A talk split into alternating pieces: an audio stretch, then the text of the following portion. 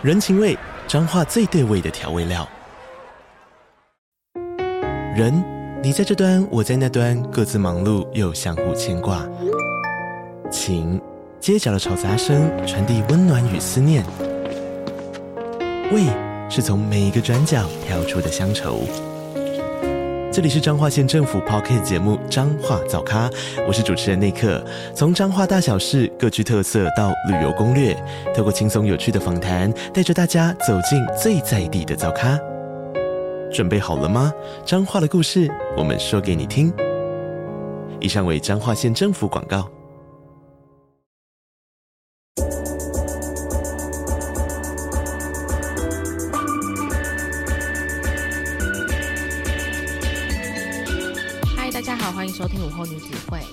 Girls Club，我是雨洁，我是舒雨。我们今天要来回信，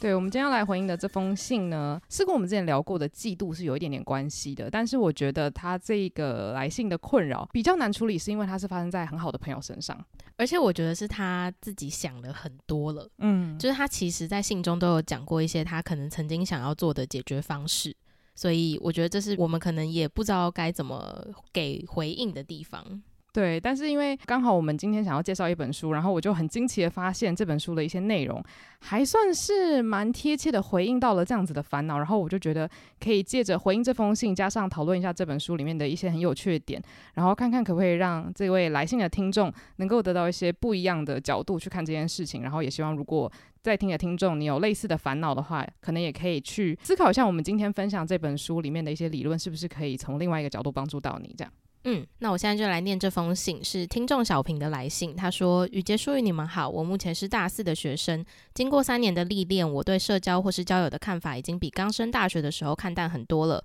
但也可能是因为交了男朋友的原因，那我大部分的心事都会跟我男友说，所以即使身边可以分享心事的朋友现在只剩下一两个，也不会觉得特别的孤单。”不过我一直有一个困扰，就是我会嫉妒自己的朋友。那接下来会简称这个朋友为 A，导致情绪会变得比较不稳定。那有时候甚至会严重到否定自己，进而影响到身边的人。那幸好男友是一个温柔也愿意理解我的人，所以我非常感谢他的存在，但又不想要太长，因为同样的情绪影响到他，所以想要问问看你们的看法。他说，在发生这种情况的时候，他有自己上网查过资料，就是关于嫉妒这件事情，通常会发生在熟人跟熟人之间。那我的情况也是这样，没有错。因此，有的时候会让我对这个友情感到很困扰，因为在他人的面前或是私下两人相处的时候，我确实能感受到我和 A 的感情很好。那有时候看到 A 在 IG 上面发的文或照片的时候，我却会开始嫉妒他，甚至到了见不得他好的情况，就是会觉得说，为什么这个东西他有，我却没有？那我很不喜欢这样的自己，因为自己其实也有很多优点是 A 没有的，但看到的当下，我总会优先选择否定、忽视自己的优点，然后不断放大检视自己，认为自己其实根本就不够好。所以想请问，如果是两位的话，会怎么样排解这样的情绪呢？这封信其实我觉得就像你刚刚说的，因为他自己已经查过了，然后他其实也蛮巨细靡遗的把状况写下来了，然后我觉得。好，我必须说，它真的很精确的符合我们今天要聊到的这本书。然后我自己是有点小吓到，想说这个共识有有点太惊人。然后我就觉得说，好，那个就是这封信，就是我们等了一阵子，真的是对的，因为就是有一个最好的算是切入点吧，可以来分享。因为我觉得这本书，我先讲一下这本书的标题好了，因为我觉得很有趣，叫做《我们是真正的朋友》。然后一开始我看到的时候，我以为它是一个就是类似故事型的。算是散文集嘛，就是可能分享说跟好朋友之间应该要怎么相处，但殊不知它其实是一个算是故事间一些理论型的一本书籍，它有点像是透过两个好朋友他们一边相处一边做 podcast 的经历，然后来分享他们对于友谊有一些新的诠释。然后我觉得，就是因为他们自己是在二十岁后半开始变成朋友，所以他们经历到了蛮多不一样的事情，然后也有很多那种就是友谊濒临崩溃啊，或者是觉得可能别的女生过得比你好，然后你觉得很不舒服的这种情况。所以我就觉得，哎，好像可以从他们的人生智慧找出一些，就是可以帮助我们自己，或是帮助听众的这部分这样子。但我觉得我们可以先来讨论一下，就是你觉得像小平这样子的情况，你通常会怎么解决？假如说那个人真的跟你很好的话。我自己会有一点难带入自己的情绪，是因为我发现大部分我会留在自己身边，真的变很亲近的朋友，我都会倾向就是希望可以从他们身上找到一些我可以仰望的点，或者是我可以学习的优点。所以当我认知到对方有我一些就是我自己达不到的优点的时候，我本身就不会去产生嫉妒这个情绪，因为我不会把我自己放在跟他一样的位置去做比较。那我有一个问题，就是因为虽然我不太确定小平的状况如何，但是我觉得有时候嫉妒会发生，就在于你觉得你跟他可能很类似，嗯，就例如说，假如说你们的背景，或是你们聪明才智，甚至连长相风格都很类似，所以可能你们一开始成为朋友也是真的就是很刚好这样子。但是如果就在这个水平上，他突然做到了一件你超想要做到的事情，假如说今天你的梦想是成为。综艺节目制作人好了，结果他就这样子阴错阳差就申请工作，然后就上了。那你觉得这个时候，如果他真的拿到你所谓的梦想工作的话，你会觉得这件事情很难被化解吗？这个心情？我觉得会。呃，我必须说我自己的人生，呃，应该是说我自己个人生活里面比较少遇到这样的情况，因为就是像刚刚前面提到的，我在想要维持比较亲密友谊的时候，我会自动就是希望可以从他们身上找到他们自身的亮点，是我本身没有办法达到的。但如果真的有这样的情况的话，假设这个人真的出现了，那我就必须说我一定会有那个嫉妒的情绪产生。但我自己的排解方式就是我会先不跟他联络一阵子。可是不代表是我不关心他的生活或什么，就是我也不会完全屏蔽，不去接受他的资讯。但是我会觉得说，哦，可能现在我有一些自己的情绪是我要自己消化的，那我可能就会去跟别的朋友聊。但是首先这个朋友要不认识这个对象，然后或者是就是自己想办法去找到自身的优点。但不过就像小平讲的，因为其实你在嫉妒那个心情最大的时候，你很难真的去正视自己的优点在哪里，或者是觉得说，诶。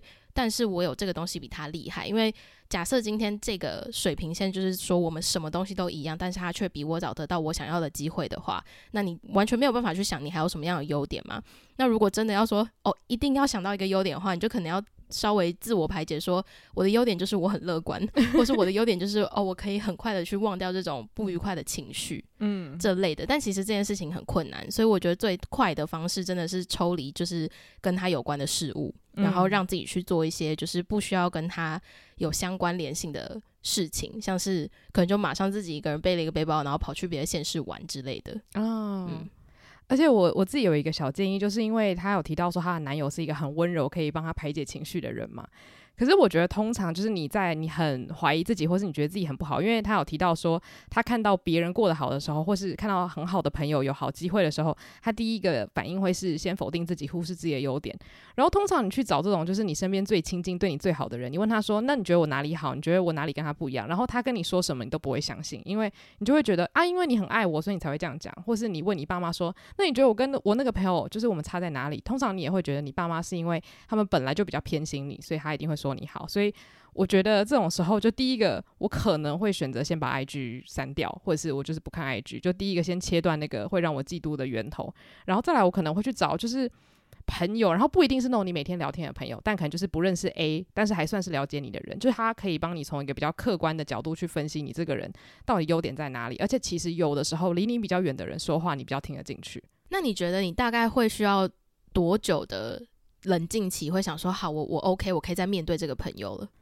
我觉得，如果不是长期累积的话，基本上三到五天应该就 OK 了。嗯，因为通常你在周间，你还是会去做别的事，然后跟不同的人见面。我觉得其实你有的时候觉得自己很容易陷入某一个漩涡，但也很有可能你在看某一个电视节目，你跟朋友出去吃饭，其实你就马上忘记了。嗯，就我觉得你如果有意识的让自己脱离这个想法，然后不要一直刻意的，就是在聊完然后已经疏解了之后再去找人重启这件事情的话，其实我觉得是还 OK。就我觉得我自己面对到，就假如说以前在班上，大家全部都在一起，我觉得有很多那种很好的朋友，是功课非常好，然后常常真的会觉得说，一方面是崇拜，但一方面又觉得，可是我也没有比他笨啊，我为什么都考不赢？就是你心里一定会这样想。可是当你一直这样想，或是你一直跟爸妈 就是逼问他说，你真的有觉得我比他笨吗？就这个时候，你就会觉得，其实人家也无法真的帮你什么，所以不如自己先做点别的事情，例如说运动啊、看电视啊、跟就是爸妈出去玩啊什么的。我觉得这些都是可以去做的。但是呢，我觉得追根究底还是对自己的想法比较容易从根本性的去解决你对这个朋友的嫉妒。因为我觉得这个情绪让人很痛苦的地方在于，其实你心里是想要喜欢他的。因为假如说那个女生是你本身不欣赏的人，那我觉得这个嫉妒你可以很快的就放下。可是他刚刚提到有一个我觉得很恐怖的地方是，当他单独跟他在一起，或者是在别人面前的时候，他都可以感觉到他跟这个人其实是很好的朋友。所以这样变成有点像是你的灵魂分裂成两个，一个是你超级嫉妒他，一个是你超级珍惜这个朋友。所以我觉得大部分的人不喜欢活在这种分裂的情况之下。对，所以我后来就觉得今天我们要讨论的这本书很适合，就是因为这本书其实它的英文叫做《Big Friendship》。我其实觉得这个单字不好翻，因为就是 “big” 这个字好像你翻成大朋友嘛，听起来有点有点好笑这样子。我觉得我看完书之后，我蛮喜欢他最后其实有提到的一个。字叫做强大的友情，oh. 我觉得这个好像比较符合 Big Friendship 想要讲的事情。但是它的书名翻成是叫真正的朋友，我觉得也是合理的，因为很长时候，我就我就一直记得从小到大，就是我们如果每次跟朋友聊到说，哎，嫉妒这个话题的时候，然后大家都会说，那你们就不是真正的朋友啊，uh. 因为真正的朋友就是会互相扶持啊，巴拉巴拉巴拉。然后所以我就想说，他确实有抓到，就是我们台湾人习惯用的语句，就是会说，你跟谁是真正的朋友，有时候会透过。你是否会嫉妒他这件事情去判断？OK。对，所以我希望就是今天分享完这个之后，也许搞不好小平可以从这个情绪脱离出来，那你还是可以就是很大声的说，你跟 A 真的是很好的朋友这样子。嗯、那这次真的很感谢时报出版介绍这本书给我们，那大家记得要听到最后，因为会有一个就是抽书的小活动这样子。那这本书它其实是有两个很好的朋友一起合写的，我觉得很有趣，因为它其实并没有讲说哪一个章节是谁写的，他们真的是一起把这本书产出这样子。那这两位作者呢，一个叫做艾米纳托苏，然后一个叫做安富利曼。然后他们当时认识的起因，我觉得也很有趣。他们是被一个共同朋友邀请去参加花边教主的影集趴吗？对。然后他们就是在那个朋友家见面了之后，算是一见如故，因为他们见面的时期是他们二十几岁，然后都待在纽约，想要打拼事业。然后那时候可能就是很迷茫这样子，所以他们就是见面了之后就开始常常会约出来聊天啊，然后就变成很很好很好的朋友。那他们中间其实也有经历到说，因为职涯的关系搬到了很不一样的城市，所以他们经历到的有一些磨合期是建立在他们的物理距离是很远的。然后最后他们甚至一起做了一个 podcast，而且这个 podcast 就超级红这样，所以他们最后变成事业伙伴。然后就在今年的二月，他们这个 podcast 收起来了，然后他们也出了一本书，就他们的这个友情有经历过很多不同的阶段。这样，他们现在应该算是各自打拼事业，然后还是就是为彼此扶持这样子。那我自己想要第一个讨论的点，就是他们算是当初一炮而红，就在他们出书之前一炮而红的理论，叫闪耀理论。嗯，那如果要你用你自己的话解释闪耀理论的话，你觉得它跟建立人脉最大的差别在哪里？我自己会觉得闪耀理论是来自于你们本身就已经是朋友，这个理论才会成立。嗯，因为建立人脉有点像是你会先。思索你周边现在需要什么资源，然后你去想说你要找谁去建立这个资源。闪耀理论的话，他在讲的东西是我跟就譬如说我跟舒宇已经是朋友了，然后我们两个对于彼此在做的事情，就譬如说舒宇他今天呃受邀观看一个时装周的走秀，那我透过了他的社群软体看到他这一件他去做了这样的事情，然后因为我也知道他对于时装设计非常有兴趣跟热情的话，我就会打从心里觉得说很替他开心，他竟然可以去参加自己梦寐以求的活动，所以。闪耀理论，他的意思就是说，当你的朋友在他自己人生中的闪耀时刻闪耀着的时候，你会不会打从心底替他开心，或者是为他鼓掌，又甚至是更进一步的去帮他找更多适合他的资源？嗯。对，所以闪耀理论跟建立人脉对我来说的差别，就是在于那个主动权是谁先发起的。就是闪耀理论找寻资源的主动权是来自于就是很替你开心的朋友，那建立人脉的找寻资源的来源是建立于你自己。嗯，然后闪耀理论这个是这两位作者他们一起想出来的，所以他们这个是有申请算是专利。就如果你有要在你的活动或者是在你的书中讲到的话，都必须要就是引用他们这样子，因为他们曾经有讲说，很多人就把这个拿去卖，就是拿去放在商品上面，让他们非常生气。因为他们生气的点就在于，第一个，这个是他们自己的财产，智慧财产权嘛，然后再来就是很多人会误会这件事情，就像是建立人际网。但我觉得他们想要讲的重点，就跟刚刚雨杰说的一样，比较像是你跟你朋友之间很努力去做到一件事情。然后我觉得他说的努力，其实算是这个闪耀理论的一个非常重要的基石嘛。就他不是哦，你跟一个人成为朋友，然后就哦，我闪耀你也闪耀，然后这件事情就很欢乐的落幕了。那时候我记得他举的例子就是讲说。呃，因为像是里面的一个作者，他其实移民，就是他并不是土生土长的美国人，嗯、所以他要待在美国，其实是会遇到一些阻碍。就例如说，他要找到工作，然后要有签证。然后他就讲说，当时他快要待不下去的时候，所有的朋友都联合起来帮他，努力让他留在美国，找到很好的工作机会。那当时大家的想法就是，我有什么资源我就拿出来。当然，你不是想着说我拿出资源，未来十年我要你偿还这样子。可是大家如果都抱持了这样的想法的话，你们就可以让彼此一直互推互推，推推推推推到职涯的比较高的高点这样子。因为通常你在职业道路上，你会看到一群男性，然后配上一个女性。然后大家都会觉得说，哦，就是好嫉妒他，好想要那个位置。可是他们想说，如果我们透过闪耀理论，让每一个房间的女生都可以被彼此鼓舞的话，那这个房间是不是就会有越来越多女生？是有一种长期目标在培养跟投资。然后我就觉得这件事情其实还蛮伟大的，因为他们就讲说，后来甚至有很多参政的女候选人是用这样子的方式，就是今天当选的不是我，可是另外一位女性的候选人，我也衷心的为她喝彩，因为她的一步就是我们全部的人一步，大概是这样子的概念。所以她。它有点像是双方都要有同样的概念，不能只是你一个人很大爱，然后另外一个人觉得说好啊，那你就帮我，然后把我推上高点，我就不理你了。如果不是双向的话，这件事情是不会成立的。对，就变成说你真的把对方当成你自己的一份子，所以你们是一起朝着一个共同的目标去努力的。嗯，对，所以我觉得这就是为什么我后来会觉得哦，真正的朋友这个词其实拿来做这个书名蛮适合，就是因为很多时候我们会说你跟这个人是不是朋友，有一点是你可能会说我跟他是真的很好的朋友，他就像我的家人一样。而且像讲到家人，我觉得这个比喻很好理解，就是今天假如说你的表哥好了，真的就是。得了一个什么世界级的大奖，通常整个家族人都会觉得仿佛好像自己得奖一样，会放鞭炮。对 对对，然后就想说，哎，可是其实得奖的也不是你，可是你就会觉得，可是我们是一体的，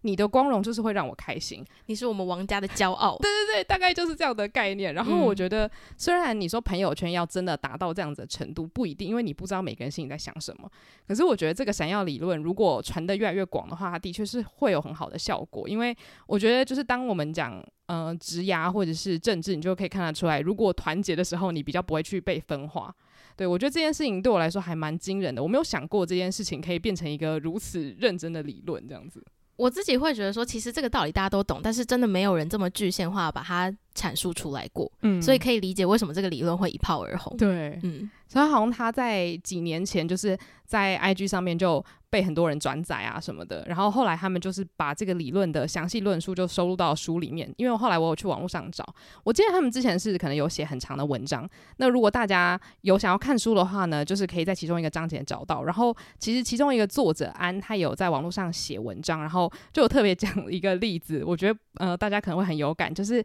碧昂斯之前不是在一个女团嘛？嗯，然后其实那个女团里面的每个人都很厉害，但是碧昂斯她就是变成全球真的是无可取代的天后嘛。然后其实他们团里面有另外一个女生，她后来有被邀请去当歌唱比赛的评审啊什么，就真的也是很厉害。然后她后来有出一首歌，就是在讲说她其实有一阵子真的嫉妒碧昂斯，嫉妒到一个不行。但是她后来她就是很努力的克服这样子的嫉妒，因为她会觉得其实大家的光芒没有谁偷走谁。然后后来碧昂斯还跟她讲说：“你出了这首歌，我。”就是以你，就是我真的以你为荣，我觉得就是你非常棒，这样子，就是她也是花了很长一段时间走过来，但是当她对上碧昂斯的时候，她都可以使用闪耀理论了，我就觉得好像没有什么事情是做不到的，嗯，就是很厉害这样子，对，所以我觉得这个是第一个可以给，就是如果你有可能会嫉妒朋友情绪的时候，可以考虑的，就是想要理论。我觉得可能在出社会之后会更愿意去实行，因为我觉得在学校它其实是一个比较封闭的环境，而且老实说，在学校里面，你名义上还是以你自己的名号在 闯荡着。不是说你出社会之后不会用自己的名号，只是你出社会之后，你学生时期交的朋友，大家的目标可能就不一样了。嗯，但是在目标不一样的时候，我觉得大家比较容易有办法说好，我们一起互相扶持。可是刚刚提到政治圈那个又是一个，我觉得它相对真的很符合闪耀理论要用在嫉妒上面这件事情，不管是政治圈或娱乐圈，因为它本身就是一个充满着竞争的环境。嗯，可是当就是在这个竞争的过程中，我觉得就是老话一句。女人何苦为难女人？对，就真的就是，虽然呃，好像自己的成功才是自己真的可以拥有的东西，可是其实你想起来，真的大家在攻击族群的时候，通常他不会针对你个人，他会针对你的身份，无论你的职业，或是你的性别，或是你的性取向之类的。所以，如果你想要让这个社会变得很健康的话，也许这是一个不错的理论，而且。我在读这本书的时候，我甚至有想过，就是因为我自己有的时候心态还是在大学刚毕业跟社会人士之间一直转换嘛。我常常会觉得自己好像不是那个可以提提供别人资源的那个人，我就觉得我好像没什么机会可以拿出来给别人。可是我觉得，当我看完这本书之后，我会想说，诶，其实搞不好我手边会有一些很好的工作，因为其实我从我朋友身上得到很多，我有很多工作机会都是朋友介绍给我的。那我就觉得，那我是不是也有一些东西可以提供给别人？虽然我目前还是想不到，但我还在努力想，就是能不能够在朋友的职涯上，也可以让他们就是更闪耀这样子。嗯，对，就是变成我一个算是未来的目标。但其实我觉得你不用这样想。因为你朋友虽然是提供机会给你的人，可是其实对他来说，因为你非常的厉害，所以其实把你介绍给有需求的对象，这件事情本身就对他来说是一件很棒的事情了。哦，哎，对，对，好，反正就是如果我努力工作，也是帮助别人的一种方式。对，没错，没错，没错，你应该要这样想。好，想要定期收听更多书虫人生的精彩书单吗？想要定期吸收更多影剧人生的心得体悟吗？欢迎订阅我们跟 Mixer Box 合作推出的午后女子会赞助方案，每月提供一篇节目精选主题延伸文章，以及我们的每月书单影剧片单心得分享，外加每月 bonus 书虫人生特辑，以及每两个月一次的英文闲聊单集。现在就去 Mixer Box 搜寻午后女子会 Afternoon Girls Club，订阅不同层级的方案，为你的生活提供更多休闲娱乐的新选择。然后再来，我觉得这本书有一个太酷的地方，就是因为他们两个是一起经营 podcast。然后我就我在看那本书的过程之中，我觉得太神秘的地方就是，呃，虽然我们的经历跟他们不太一样，因为他们还有做那种就是什么巡回 live podcast 那种活动。然后我就看到其中一段是，我觉得很像是那种那个男团女团会有的困扰，嗯，就是因为全世界的人都觉得你们是好朋友，你们团魂很强，所以今天你们的一举一动都会被大家过度解读。然后他们就会有一个压力，就是今天我们在我们的听众粉丝面前，因为他们的粉丝不是几千，是几万人，所以今天他们出现在别人面前的时候，他们必须要表演出别人心中向往的那个好友的样子。那也许他们当下其实心情不太好，或者是其实已经有嫌隙了。虽然他们的嫌隙不是说真的就是有什么背叛，只是就是有一些沟通不良的问题。但是他们的确就有写到说，其实当下有很多事情必须要解决，但他们的首要任务却还是觉得好像要在大家面前扮演好所谓的我们是最好的朋友。有这样子的形象，然后就是最神奇，就是因为刚好小平其实也有提到，就是当呃你不一定是名人，但是你出现在别人面前的时候，可能别人也会觉得哦，这个 A 跟 B 他们就是好朋友啊，或者是呃他们两个应该就从小一起长大，怎么可能会嫉妒对方？所以别人的期待也会变成你好像需要表演出某一种性质，才可以扮演好一个好朋友的角色。所以我觉得这个烦恼是很少人会提到，可是其实它一直都存在，尤其是我们生活中其实很常发生。这个就是比较私人的议题了，但是的确会有人会觉得。别人觉得我们这么好，所以我怎么可以对他冷淡？我觉得是变成说，就是真的这个友谊会很像工作，嗯，因为我那时候看到这一段的时候，我马上想到就是号角响起，哦、就是我就想说他们真的很聪明，就是因为号角响起在一开始成团的时候，他们就一直对外宣称说我们私底下真的不是朋友，大家千万不要觉得我们好像是换铁兄弟一样，我们真的就是为了工作而集结在一起。所以我自己觉得，在其中一个搭档出事的时候，另外一个人才会比较就是加上他的个性啊，所以大家也会觉得。觉得哦，跟他真的完全没有关系，嗯、就是并不是这个团的所有人大家都很有问题，而是这个人的个人的造业而已。嗯，对。然后呃，我就想到，就是也是像你想的，马上想到就是偶像团体，他们就是必须要营造一个我们大家都是好朋友的情况。然后幸运的话，就像 S.H.E 一样，真的变成一辈子的好朋友。但是不幸运的话，呃，不能举例，但大家应该会有很多，就是你们心中马上会冒出的 对象。然后我觉得那个伤害是一辈子的，对，就是媒体就是很爱挖这种东西，应该是说不止媒体，就是包括我个人爱吃瓜的民众来说，我也会觉得说，天呐，那我要知道你们到底是真正友谊，还是只是一切只是逢场作戏？哦，对，就就我觉得搞不好，其实他们原本是很好同事关系，然后最后。可能要升华成友谊之前，就已经先被大家吵了，说他们两个是世界上最好的朋友。你就想说，其实也没有，就是已经被大家弄的，就是你搞不清楚这段关系到底对你来说是什么。我觉得很重要的一点就是，其实，在任何关系建立之前，一定会有一个期间是大家互相猜忌，我在他心中是否是重要的，嗯，或是我的重要程度在哪里。但当你们今天这个关系是搬到台面上的时候，而且你们表演的就是我们真的是很好的朋友的时候，你反而会完全不知道对方真心的想法是什么，嗯，而且你不敢问。对。对，因为我觉得在没有任何外界的压力的情况下，在你真的很想要知道的时候，你可能会还是会想说，哎，我确认一下好了。但是当今天这个事已经被大家就是推到风口浪尖上，你完全没有办法否认的时候，你也问不出来，然后你也知道你问了可能也不是真心话，因为对方可能会想说啊，大家都觉得我们是，那我们就是，呃，对对。而且我觉得社群时代就搞得人人都有这个烦恼。嗯，就我我举一个最常见的例子，就是你最好的朋友生日的时候，你会不会发一篇大文，呃，或是发一篇现实动态，就庆贺他的生辰这样子？因为我以前高中或是大学的时候会。可是我大学毕业，我就发现我有一个倾向，就是越熟的人我越懒得发，就是因为就觉得其实那个人可能也不在意你是不是真的有发这个限动。可是当我发现跟那个人不熟的人都开始大发限动的时候，我内心又觉得哎呀好自责，为什么我都没有帮他发一个就是大文这样子？然后就想说，那要发还是不发？那可能我最后就是烦恼了二十分钟，我最后还是没有发。然后就觉得真的是庸人自扰，因为你跟他好不好，别人为什么要知道，或是别人为什么要拿这些证据去确认你们关系如何？可是我就是会觉得。好像别人会透过这个方式去判断我们现在感情好不好，但这个烦恼其实很无聊，但是又很真实啦。有一阵子国外有流行一个潮流，就是你真正的好朋友其实不会在你的 IG 出现。就是他们都会说，你真正的好朋友会出现在哪里？你自己的手机照片相簿里面。哦，就是甚至有的时候他根本就不会出现在你的手机里面，因为你们就是现实生活中常见面，但是从来不会拍照。嗯，因为你们相见的时间就是很忙着要交换彼此最近生活发生什么样的事情。嗯，对，所以这个我我觉得大家可以想想看，就是你有没有类似这样子的烦恼？但是我我觉得其实，呃，这个烦恼要怎么样化解？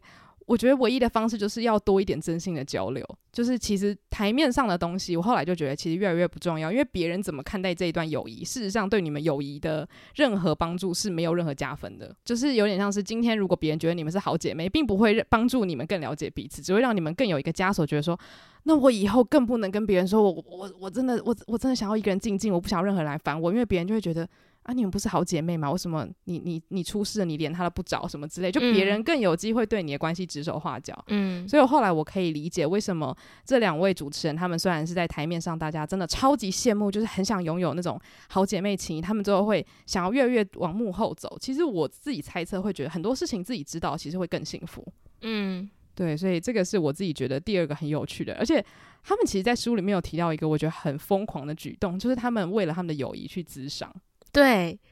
我那时候看到这里的时候，我也想说，因为他书里面有写到说，其实要不是因为他们后来真的开始认知到彼此之间是工作伙伴的关系，不然他们不可能走到资商这一步。嗯，可是就是因为他们有认知到这是工作伙伴，然后他们的一举一动，他们之间相处的氛围是。实实在在的会影响到他们现在在经营的事业，譬如说他们的 podcast。如果他们之间有什么嫌隙的话，他们根本就没有办法，就是如实的在听众面前展现他们以往聊天的氛围。嗯，所以他们后来选择去做咨商。然后我就想说，其实做咨商这件事情，真的是以我现在的友谊阶段来讲，我完全没有办法想象的。而且如果你跟朋友提出说，哎，我们去做友谊咨商好不好？你的朋友可能会以为你在开玩笑。而且有的时候是，其实你不知道对方是不是。认知跟你认知是一样的，嗯，就你自己会觉得说，诶、欸，这段友谊好像出现问题了。可是说不定是你变了，嗯，所以你觉得这个友谊出现问题。就是我，我觉得他们走到智商这一步是刚好他们双方都真的有一件很想要讲的事情。嗯，而且我其实自己认为，他们最后会想要选择智商，也是因为他们长时间真的是因为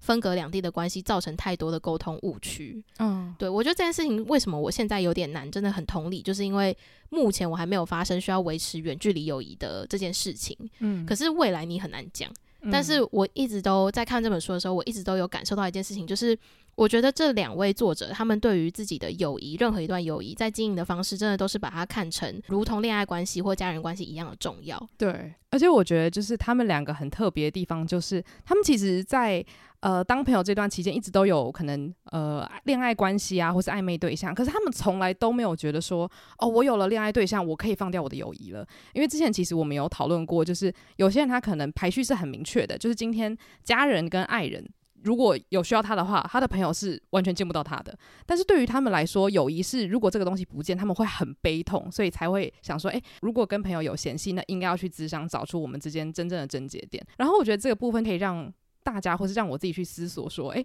既然友谊对我来说也很重要的话，是不是其实我跟他们看待人生的方式是比较像的？嗯，因为其实很多人都会讲说啊，就是合则来，不合则去嘛。但是对他们来说，好像是如果你一开始觉得这个人对你很重要，那一个关系的结束，你要很认真的去看待它，而不是说哦不合，那我们就淡掉吧。因为友谊太重要了，以至于每一段关系都需要花很大的心力去维系或者是修复。这本书也让我去想说，就是我们到底应该用什么样的方式看待一段友谊的结束？是不是不应该这么轻易的就放掉身边的人？对，因为他也有提到说，就是。你面对各种关系，你通常都会自己自发性，或者是因为对方决定要停止，然后这件事情是有点两个两方达成共识的情况下才会说好，那我们终止这个关系。但是在友谊的方面，通常都是一方突然间消失，嗯，然后不闻不问，可能过了一年到两年，你才会突然想说啊，我们应该不是朋友了，嗯嗯。所以就是这件事情，我觉得可能你也要。确认另外一方跟你有同样的想法，才有可能就是真的真的让你去修复一段关系啦。因为有时候对方可能就真的觉得啊，我工作很忙，我现在懒得维系友谊。那这个东西一个巴掌是拍不响的。对啊，但说实话，我觉得我没有他们那个勇气，我我 完全没有办法。对，我觉得我我我没有办法，就是传讯息跟一个人说，你是不是不想跟我当朋友了？我觉得我完全没有办法，嗯，而且说实话，就是对方不管回答哪一个，我都不会快乐，嗯，就是他跟我说哦没有啦，我真的很想见你，可是我真的很忙很忙什么什么的，我就想说不要再找借口了。可是如果他真的跟我说对，我不想跟你当朋友，我就想说天哪，就是好像没办法承受，对，就是一定是我做错了什么，那我可以怎么挽救？就是我觉得不管。这个问题问出来之后，不管我收到什么样的回答，都是我自己很痛苦。嗯，所以这也是为什么，就是其实书中他也提到，很多人在面对友谊的消灭这件事情来讲，大家都是避而不谈，或者是一直处于逃避状态。那我就必须很诚实的说，我真的就是会处于逃避状态那种人。嗯，嗯，所以其实看到他们在书中阐述，包括后面去做了友谊智商这件事情，对我来说都是我没有办法想象，然后我觉得很勇敢的事情。对，嗯。而且我觉得他们一起写这本书，其实真的是我见过最勇敢的事情嘛，因为它里面就是很开诚布公的讨论某个人从哪一个时间点开始觉得不开心。但是我自己会觉得他们那个不开心的点，至少不是很针对性的，就是说是你的个性的问题或什么的。其实他们都还算是蛮大环境影响下对彼此的产生的一些偏见嘛。哦，对，而且我觉得一言以蔽之，就是我以为你那时候有那个感觉，然后你那时候觉得我好像有那个感觉，所以我也不敢跟你说你那个时候是不是有那个感觉。他们基本上就是因为这样的事情 才不开心。对，就是我我那时候会在看的时候也会觉得说，哦，对对对，这种误会很常产生。可是我就想说，那为什么沟通真的很重要这件事情？嗯。可是我每次都这样想，但是你真的在那个情况下的时候，你也说不出来。对，就像是我刚刚提到，我不可能真的去开诚布公问一个人说，你是不是想跟我当朋友了？嗯。对啊，所以我觉得这个可以当做参考，但是不是每个人都可以做到这样，因为这个真的需要有勇气去承担。如果对方真的不想跟你来往，那你该怎么办？而且这本书里面，我一直感受到一件事情，就是因为他们是二十岁中半后后来开始认识嘛，嗯，然后两个人又在就是之后的人生里面很长的去变换自己生活的城市，然后其中就是呃，其中一位作者叫艾米纳托，那他就是从东岸后来又搬到了西岸，他自己就讲说，他好像是在三十岁左右就搬到西岸的时候，他就发现要。开始再重新找朋友这件事情，对他来说的困难度是大概增加了超过一百倍的。嗯，然后我就一直在想说，真的就是我们活到这个年纪，开始要交新的朋友这件事情，对我们来说真的太难了。所以，当你交到了一个新朋友，然后你可能会想尽办法要维系这个友谊，可是当这个友谊真的没有办法再维系下去的时候，你的那个怅然若失感，应该是会比你就是小时候在交朋友的时候还要就是难过的。对。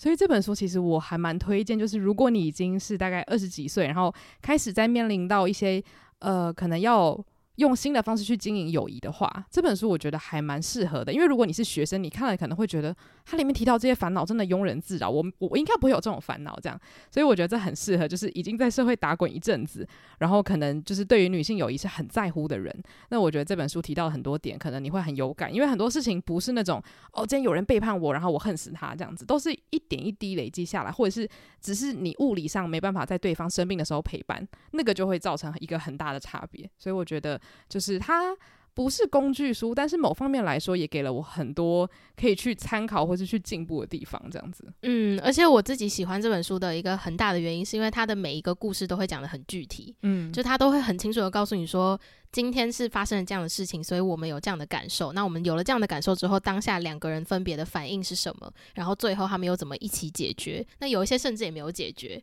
其实有几个点，我觉得看到最后，我也觉得他们没有很好的解决，就只是。日子还是要继续过，所以就这样子过下去吧。对，好像有一些事情，例如说，他们其实有提到像种族，嗯，其实种族这种事情，你没有办法靠两个人就说好，我我们只手遮天把这件事情给解决，他们只能就是认真的了解对方怎么想的，然后可以接受的话，那我们就继续往下走，这样子。对，那我觉得这个种族议题，我自己看的是觉得很惊讶，因为我没有想到他们会有这样的烦恼。对，但的确我看完之后，我觉得这个比较是一个社会体制性的问题。对，然后。我觉得，如果要再扣回我们今天的来信的话，我有想到，就是作者安娜她自己在写文章的时候，她就有提到说，她现在当她看到特别闪耀的女性的时候，她会主动的去跟她做朋友，因为她会觉得，与其我不认识她，然后在家里嫉妒她，那我不如先靠近她，然后让我自己有一个像是偶像或是看着星星一样有前进的动力。那我们全部的人都一起变，一起变得更好。那这好像是一种激励自己的方式，然后也可以让，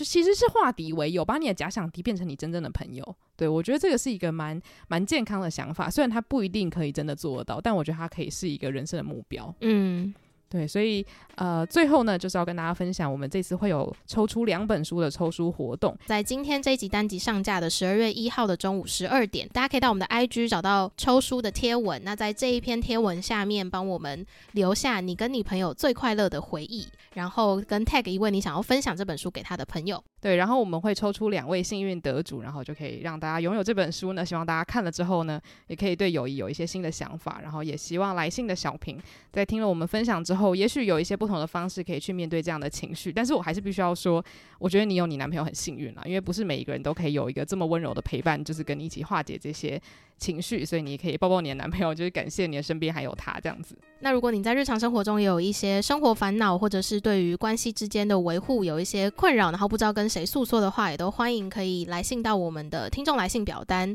那表单的链接会放在 IG 的 bio 里面，有一个链接可以点进去做填写。对，那我们的 IG 是 Afternoon Girls Club，或是搜寻午后女子会。然后有任何收听心得，都可以直接到上面私讯我们，或是发限时动态标记我们。那如果针对这一集有特定的时间段想要做留言的话，也可以到 Mixer Box 搜寻午后女子会。喜欢这集节目，也别忘记到我们的 Apple Podcast 留下五星评论。谢谢大家今天的收听，午后女子会散会。